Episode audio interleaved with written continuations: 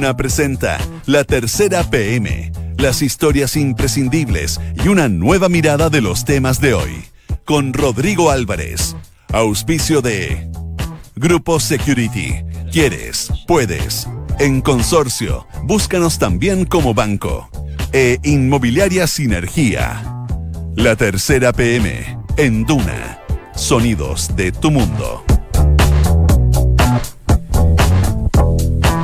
Son las 2 de la tarde con 2 minutos. ¿Cómo les va? Buenas tardes. Bienvenidos a la tercera PM acá por la 89.7 Radio Duna. No solamente a través de esa frecuencia, sino que también a través de cada una de las plataformas de la tercera, la tercera.com y por cierto en duna.cl. Además, usted nos puede ver y escuchar eh, a quien me acompaña al lado, que ya lo voy a presentar en un rato más, a través de Facebook Live. Estos son los títulos de esta jornada que trae la tercera PM. Ayer hablamos algo de esto, ¿ah? Pero lo que aparece hoy día, por cierto, que es un avance respecto a lo que se está investigando y las consecuencias o repercusiones que podría traer. Finameris apunta a embarcar casa del expresidente Frey y la oficina de su hija Magdalena. Es el principal titular que destaca hoy día la tercera PM, que además, por cierto, se hace cargo de otros temas, sextorsión. La Fiscalía Nacional está proponiendo perseguir penalmente a la extorsión sexual en funcionarios públicos. También es uno de los temas que destaca hoy día la tercera PM. Alberto Fernández, Insulsa y el Grupo de Puebla. La silenciosa reinvención internacional de Marco Enríquez Obinami. Es otro de los temas que trae hoy día la tercera PM, que también se hace cargo. Mientras tanto, en el TC, Bram, en cabeza aniversario, y Aróstica se margina. Eh, destaca también, a propósito de temas internacionales, la tercera PM en esta jornada, matrimonio igualitario para todos. Uruguay busca legalizar uniones LGBT para extranjeros. Son parte de los títulos, son parte de los temas que traen esta jornada la tercera PM que usted ya los puede ir analizando, leyendo en la tercera.com. Cuando son las 2 con 4, nos hacemos cargo del primer tema acá en la tercera PM. Junto a nosotros, decía yo, Juan Andrés Quesada, editor de política y nacional de la tercera. Don Juan Andrés, ¿cómo le va? Buenas tardes, gracias por estar acá. Bien, gracias por la invitación. Oiga, em, decía yo, uno de los títulos que veíamos de la tercera tenía que ver con esta reinvención internacional de Marco Enrique Sominami. Y se menciona a Alberto Fernández, al ex em, secretario general de la OEA Insulza, José Miguel Insulza, el actual senador, y el grupo de Puebla. ¿En qué está esta silenciosa reinversión de quien fuera candidato presidencial de nuestro país en tres ocasiones? Eh, sí, mientras Marco Enrique Ominami eh, espera los fallos judiciales de los casos SQM y OAS, ¿Mm? eh, se, se está reinventando bien silenciosamente a través de la política exterior. Entonces, él, a mediados de julio, organizó junto con el más probable presidente, próximo presidente de Argentina, Alberto Fernández, organizó un foro en la ciudad de Puebla, en México. Y comunicacionalmente le sacaron harto partido, fueron varios líderes de centro izquierda de la región. Y eh, este lunes, eh, Marco se reunió con Insulza en la casa del senador socialista José Miguel Insulza para preparar ya una segunda reunión del bautizado Grupo de Puebla en Argentina. Esto va a ser en noviembre y va a tener toda la, toda la gracia y que posiblemente ya esté electo Fernández como presidente argentino. Eso va a ser el 27 de octubre, que es la, la, elección en, en, el vecino país, y por ahora la encuesta él lo, lo ponen a la cabeza de, de, esta, de esta elección. Eh, y la relación con Fernández es bien especial, porque además estuvieron juntos en España, ¿no? Eh, estuvo haciendo una gira el, eh, el candidato argentino, eh, y allá estuvo también Marco Enrique Ominami. Claro, Marco en una entrevista, una, la última entrevista que dio al diario Concepción, él, el titulaba la entrevista que él no quería volver a la política chilena. Y eh, lo que él, él se arrimó a, a un buen árbol, se arrimó a Alberto Fernández, que el que el más probable presidente de Argentina. Esto obviamente con también con la ayuda de, o con la presentación, ¿no? con la ayuda de, su papá, Carlos, eh, era cercano al kirchnerismo. Y como tú dices, eh, hace una semana, la semana pasada acompañó a Alberto Fernández a, una gira por España y Portugal. y por Europa, donde estuvieron con el presidente de ambos países, y él estaba con un, con un rol bien protagónico. Ahora, eh, uno puede preguntarse, ¿y, y, qué rol juega José Miguel Insulza en esto también? Claro, José Miguel Insulza es eh, el único socialista que está eh, que fue invitado al llamado grupo de Puebla mm. porque los otros chilenos son eh, Alejandro Navarro la Carol Cariola eh, el presidente del partido de Camilo Lagos y el presidente del progresismo. Claro claro, y Insulsa lo, incorporó Meo para que como ex secretario general de de la OEA y es uno invitado, fue un invitado al primer, a la primera conferencia, al primer encuentro y ahora va a tener un rol también protagónico en este segundo encuentro que preparan en Argentina. Claro, que va a ser después de la elección, eh, para fines de, octubre. Juan Andrés, em, además de esto, eh, me imagino que, hay, un objetivo aquí en común respecto a lo que pasa con este, con este grupo de Puebla. Eh, y tú mencionabas la figura de Carlos Minami también. y me imagino que aquí se van a ir sumando otras figuras del, espectro de, esta parte del planeta, esta parte del continente, que, que a lo mejor no lo han pasado muy bien y que están en Brasil, como, como Dilma Rousseff o el propio o el propio Lula da Silva. Eh, eh, Carlos Minami tiene cercanía más con, con, Brasil, bastante además. Claro, ellos ya estaríamos, eh, ellos a través de, de, la página de la página web que armó este grupo, que, que está bien, bien, bien hecha, bien mm. bonita, bien colorida. Hay, hay Luca ahí, dice tú. Sí, es como bien bonita.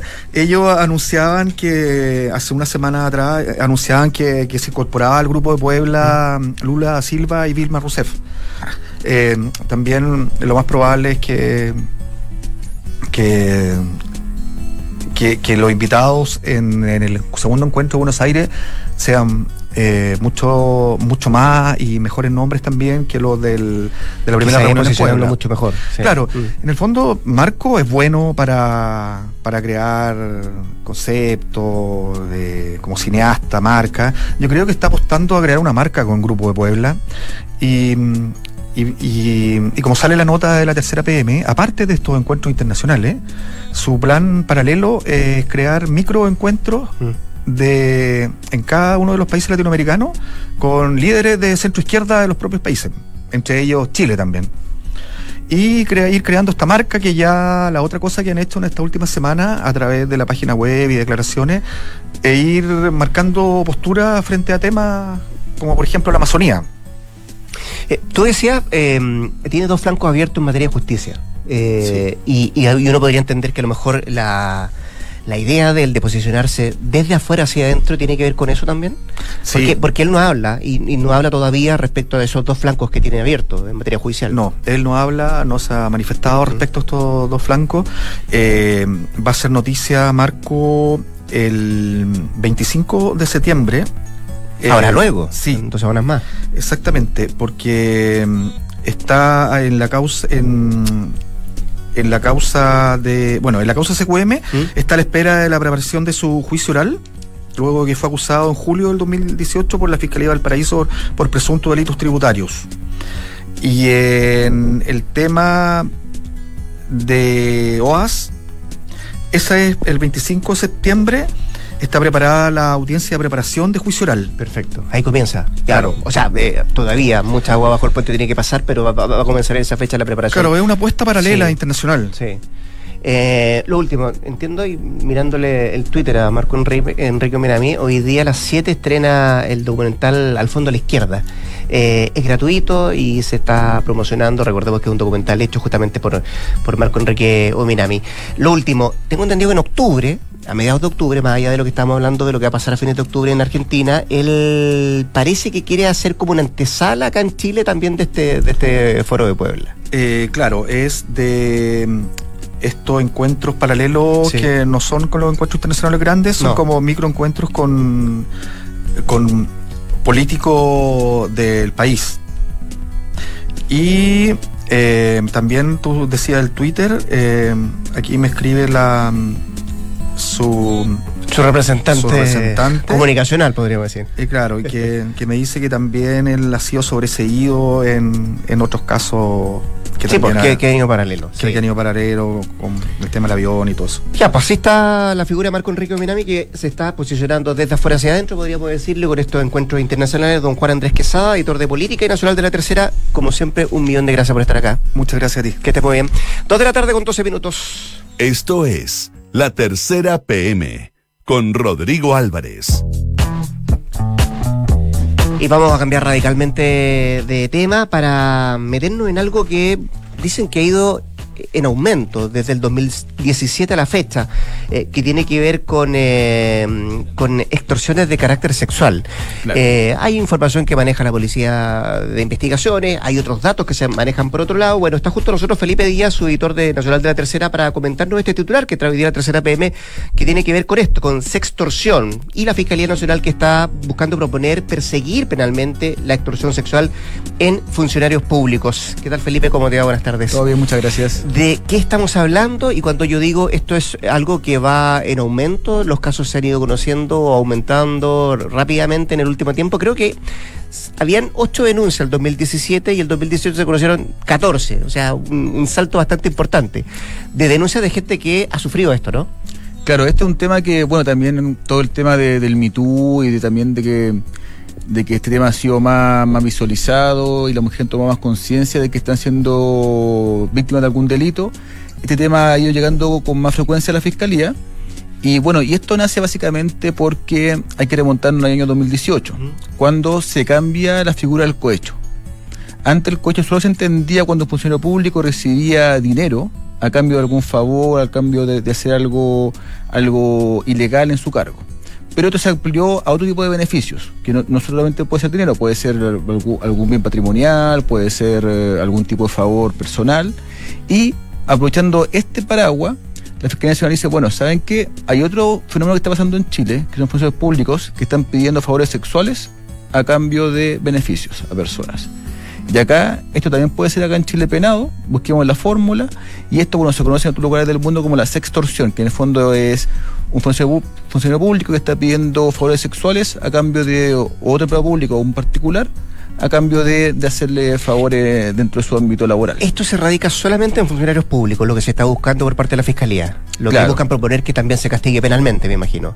Claro. A ver, porque eh, en, en- en lo más macro existe a nivel de, de, de quien fue víctima de algún de alguna cuestión, de alguna situación de fraude cibernético, existe también la extorsión, que tiene que ver con personas naturales que en algún momento son contactadas y se les trata de hacer alguna es- especie de fraude. Pero lo que tú me estás apuntando solamente los funcionarios públicos. Y esos casos, em, ¿de cuántos estamos hablando? Mira, lo- que se han ido conociendo que efectivamente existe. Claro, eh, eh, las cifras actualmente son relativamente bajas. Estamos hablando del año pasado fueron fueron cerca de cerca de 15. Este año aún está un catastro en progreso. Pero lo importante es que el tema, como hoy no está penado, la fi- la- la- según la fiscalía las cifras son bajas porque no hay conciencia de que esto es delito. ¿Mm? Entonces, en el fondo, no hay incentivo a la denuncia. y Bueno, y también es conocido que cuando se trata de acciones de este tipo sexuales, siempre las víctimas tienen un poco más reacias a denunciar, ya sea que sienten miedo, sienten vergüenza. Entonces, en el fondo, al establecer una figura penal que pene a un funcionario público por pedir favores sexuales a cambio de favores, la Fiscalía cree que esto va a incentivar a que la gente tenga más conciencia de que está frente a un delito, Mm. que no es solamente una situación de vergüenza, y ahí se empieza de a poco a generar una, una suerte de destapar esta olla y conocer realmente cuáles son las cifras detrás de, este, de esta práctica en Chile. Fe- Felipe, em, me imagino que como esto se está proponiendo, hay eh, un ejemplo que imitar. Eh, ¿En qué otros países pasa esto y que podría acercarse un poco a lo, a lo que busca la Fiscalía para, para instalar acá en nuestro país? Esto parte porque, bueno, la, la jefa anticorrupción de la Fiscalía Nacional, Marta Herrera, eh, viajó este año a un seminario en Colombia. En Colombia. En-. Claro, entonces ahí muchos países estuvieron exponiendo su- sus realidades delictuales y principalmente Perú y España hablaron de que ellos tenían este fenómeno, conocido como la sextorsión, y que bueno, y que tenían todo un procedimiento de persecución ante este hecho, y bueno, y cuando le preguntaron a Chile, bueno, ¿y usted Chile qué hace respecto a esta materia? Bueno, en realidad hubo bien poco que decir porque hasta este momento no hay ninguna regla establecida sobre esta, este comportamiento. Y ahí es cuando nace la inquietud de crear esta nueva figura, de impulsar esta nueva figura. Bueno, la Fiscalía sabemos que ellos no crean leyes, pero sí van a ser como un actor bien importante en la parte legislativa y positiva para ojalá que esto llegue pronto a una resolución legislativa. Y esta, esta idea en la Fiscalía, ¿cuánto, con- cuán- de avance tiene, que se ha ido haciendo como para ir ya instalando a lo mejor esto. Claro, bueno, ellos ya están haciendo algunos seminarios Mm. enfocados a las mujeres, enfocados a, a dar a conocer esta situación y en el fondo con eso están como un poco alistando el terreno, se puede decir, para que esto ya empiece a ser cada vez más masivo. Bueno, también están partiendo, hoy día partieron con un tema comunicacional de también empezar esto a, a transmitirlo en la comunidad y en el fondo con eso quieren estar- están como sembrando como el ambiente para luego eh, ya tomar una acción concreta y hacer un planteamiento formal sobre esta materia. Y, y en esos seminarios, ¿qué se ha revelado que, que- que se ha podido conocer? eh, de, por ejemplo, el actuar de algunos funcionarios o em, cómo, cómo funciona esto. Claro, han sido seminarios más, que, más bien informativos, Mm. en que a las mujeres le han contado mm, de esta situación, eh, le, han, le han da- dado a conocer que estas, que estas prácticas no tienen lugar en, en- en un Chile de hoy. Y bueno, y ahí hay gente que ha contado que han salido algunos ejemplos, que hay gente que, ha- que ha relatado que ha sido víctima de esto. Y ahí, bueno, y ahí la idea es que en esta instancia también sean como un poco de, de informativa y a la vez que también la gente pueda empezar a denunciar y dar a conocer su situación a través de, esta, de estos programas. Me imagino que sin una denuncia debe ser muy difícil tratar de constatar si efectivamente existió esto o no. Eh, y, y- y cómo se prepara entonces los funcionarios eh, de, de- de la Fiscalía como para dar con, con, con quien llevó adelante este tipo de delito? Bueno, en general en los casos de corrupción, la denuncia particular nunca ha sido muy importante en estos Ya. casos. Generalmente esto, es- esto se destapa ya sea a través de publicaciones en redes sociales o, o- o que queda algún escándalo, que esto queda al descubierto. Eso en el fondo es, es como un poco seguir esta misma línea. Cuando esto se empieza a conocer ya y, y- y haya conciencia de que esto es un hecho delictual, la idea es que bueno la fiscalía no espere la denuncia, sino que ella mismo actúe de oficio, como se llama, Ya. que es cuando ellos, abren- cuando ellos tienen conocimiento de que hay un delito pasando y aunque nadie esté denunciando, ellos pueden abrir una causa por uh, mutuo propio y echar a correr todo el tema de la persecución penal sin que haya una persona particular que esté denunciando un hecho en específico. Sí, yo pensaba que a lo mejor podría existir algún protocolo como para que los funcionarios pudiesen eh, Claro, perseguir, ¿no? esa es la idea, como que hay un protocolo con, con una serie de normas establecidas de, de qué darse cuenta, qué mirar, y a raíz de eso, en el fondo, ver si da o no da pie para que se abra una causa nueva. ¿De qué depende de que esto funcione, de que esto eh, se concrete efectivamente? Bueno, la fiscalía ya está trabajando en esto, ya está, ya está haciendo su- sus propios caminos, está en el fondo buscando un- una- bueno, lo que van a hacer ahora es buscar como un acuerdo más institucional.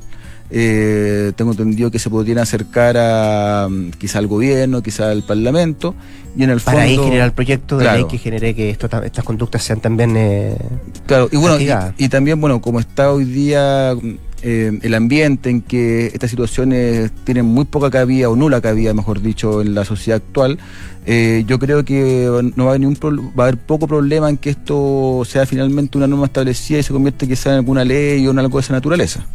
Ya, pues vamos a ver qué es lo que pasa, cuánto avanza esto y cuándo ve la luz, si es que efectivamente se logra concretar este proyecto de ley que está proponiendo la Fiscalía Nacional de perseguir penalmente la extorsión sexual en funcionarios públicos. Nos contó de todo esto Felipe Díaz, su editor de Nacional de la Tercera. Felipe, gracias, que te Muchas bien. gracias que estés bien. Son las 2 de la tarde con 20 minutos. Estás en la tercera PM con Rodrigo Álvarez. Y como todos los días tratamos también de mirar un poco más allá de nuestras fronteras, establecer temas internacionales y ahondar también en alguna, en alguna información que tiene eh, el carácter de, de internacional. Y lo que le vamos a contar ahora eh, está bien cerquita, ¿eh? aquí en, en el Uruguay. Eh, porque ese país está buscando legalizar uniones LGBT para extranjeros. En lo concreto, matrimonios igualitarios para todos. Nos va a contar de esto Fernanda Fuentes, periodista de Mundo de la Tercera. ¿Cómo te va? Buenas tardes. Eh, bien, ¿Sí? un día de conmemoraciones hoy. Un día, sí, es un, un día bien especial Sí. a nivel local y a nivel internacional también. Y a propósito de nivel internacional, Feña, eh, ¿qué está buscando Uruguay? Eh, entiendo que esto nace además de con una mirada económica de lo que podría significar eh, en, en- en- en tema de, de que ingresen divisas para el Uruguay eh, los matrimonios igualitarios. Para todos, ¿cierto? Claro, No solamente para los que residen en Uruguay. Claro. Eh, este proyecto de ley que sorprendió ayer la ministra de Educación y Cultura a- al darlo a conocer, porque no se sabe mayores detalles hasta ahora, como todos saben, eh, Uruguay legalizó el matrimonio igualitario en 2013, desde esa fecha han pasado seis años. Pero el matrimonio igualitario en Uruguay solo es para los ciudadanos uruguayos residentes. Mm. Entonces, eh, le quieren dar un giro a eso y ab- abrir el, ma- el marco jurídico que permita que los ciudadanos extranjeros eh, puedan ir a casarse eh, a Uruguay. O sea, en lo que se busca es ampliar el marco jurídico de lo que ya está establecido en ese Claro, se- la ley que ya se está establecida en 2013 se ampliaría para eh, los ciudadanos extranjeros.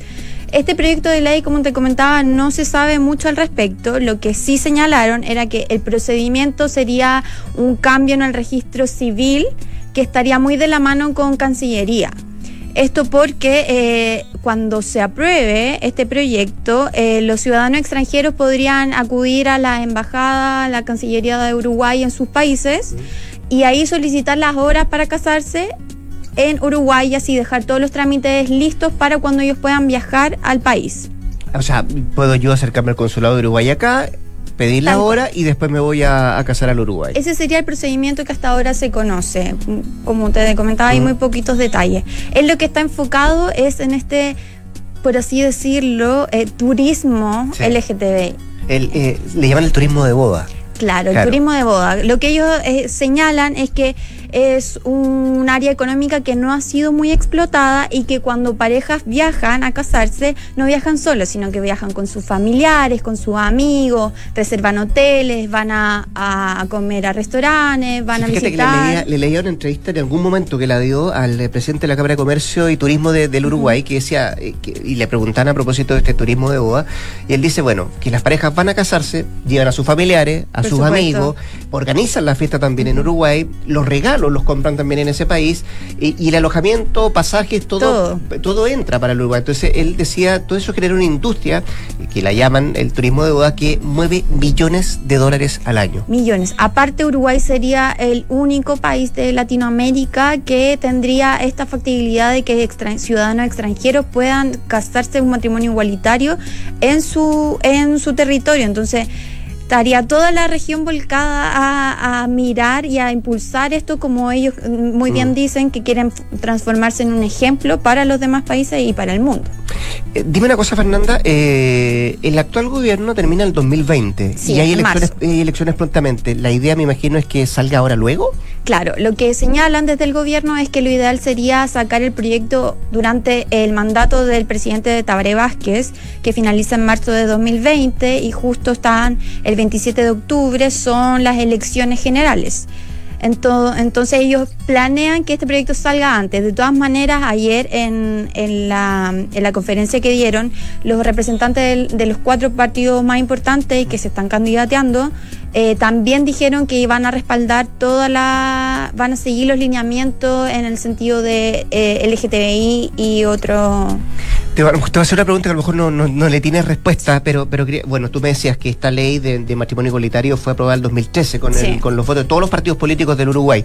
Eh, lo que te quería preguntar es, eh, ¿cuál es el requisito de edad para, para casarse en Uruguay? Entiendo que 18, Sí. pero también te puedes casar con, Con 10 16. Ah, perfecto, ya. Te puedes casar con mayor de 18 años Mm. y también con 16 años teniendo un permiso notarial eh, de tus padres o de tus tutores en ese sentido.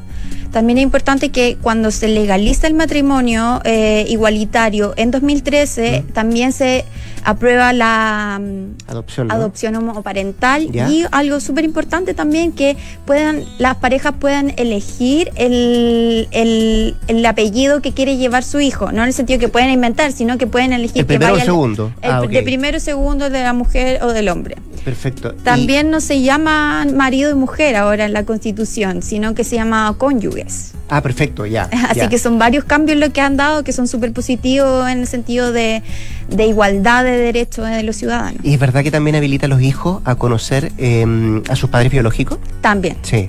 Sí, también puede variar. Eso varía igual de- dependiendo, pero igual eh, está muy enfocado en la en todo el tema de la adopción homoparental, ha sido uno de los pioneros. Por ejemplo, me comentaban afuera del set Mm. que en Chile justo esta semana eh, el pro- pidieron al Senado que impulsara la- el proyecto de matrimonio igualitario que está estancado. Tiene que ver con la urgencia, claro. Pero desde el Sí. gobierno dijeron que habían otros proyectos que ya estaban con urgencia sí. y que había que esperar. Sí, Así que eh, igual es hay importante. hubo una disputa ahí bastante importante entre el ministro Blumel y el eh, senador Arboe, que es uno que también ha, ha llevado esto adelante y que tenía que ver con las urgencias, de darle mayor Claro. urgencia para que esto se, se tramitara lo antes posible y se genera un debate bien, bien interesante, no solamente a nivel de, de oposición-gobierno, sino también en, en el propio Chile Vamos. Eh, Evópolis es uno de los partidos que también ha impulsado bastante lo que tiene que ver con el matrimonio igualitario. Es decir, para hacer un resumen, Uruguay nos saca mucha ventaja en esto, no solamente a Muchísima nosotros, sino que a ventaja. todos los países de, la, Sí. de, de la región. De todas maneras, por ejemplo, hay que recordar también que Argentina fue el primer país de la región que lideró eh, el matrimonio igualitario. Este año se sumó Ecuador. eh, con el matrimonio igualitario, algunas partes de México, Brasil, entonces solo falta Chile. Así es. Eh, Fernanda Fuente, gracias por haber estado acá. Dos de la tarde con 28 minutos. Ya, pues con esta información que nos traía la Fernanda desde el Uruguay y de, que tiene que, ver con el matrimonio igualitario, eh, estamos poniendo punto final a esta edición de la tercera PM. Antes tengo tres, escuche bien, tres consejos que contarle. El primero tiene que ver que con, en Grupo Security cuentan con las empresas para acompañarte en cada etapa de tu vida, apoyando, financiando, protegiendo y asesorándote para acercarte a todo eso que quieres y con la excelencia en servicios que siempre, siempre los ha caracterizado. Grupo Security, quieres, puedes. También les cuento que en consorcio los pueden buscar como banco, como renta vitalicia, corredores de bolsa y todos sus seguros, porque están contigo en tus pequeños, pero también en tus grandes proyectos. Conoce más en consorcio.cl, consorcio, tu vida es lo que los mueve. Y en Sinergia Inmobiliaria piensan cada proyecto de casa o departamento como si fuera único. La distribución de los espacios, el diseño vanguardista y las terminaciones que encantan. Sinergia Inmobiliaria, espacios súper bien pensados. Conócelos en isinergia.cl. 2 con 29. Decía yo, punto final a esta edición de la tercera PM acá por la 89.7. Quédese junto a nosotros, ya llegan las cartas notables y a las 3 de la tarde usted podrá escuchar nuevamente si lo escuchó o por vez primera, porque repetimos el capítulo de Sintonía Crónica del día de ayer. Por mi parte, mañana a las 14 para dar inicio a una nueva edición de la tercera PM. Que lo pase bien, buenas tardes.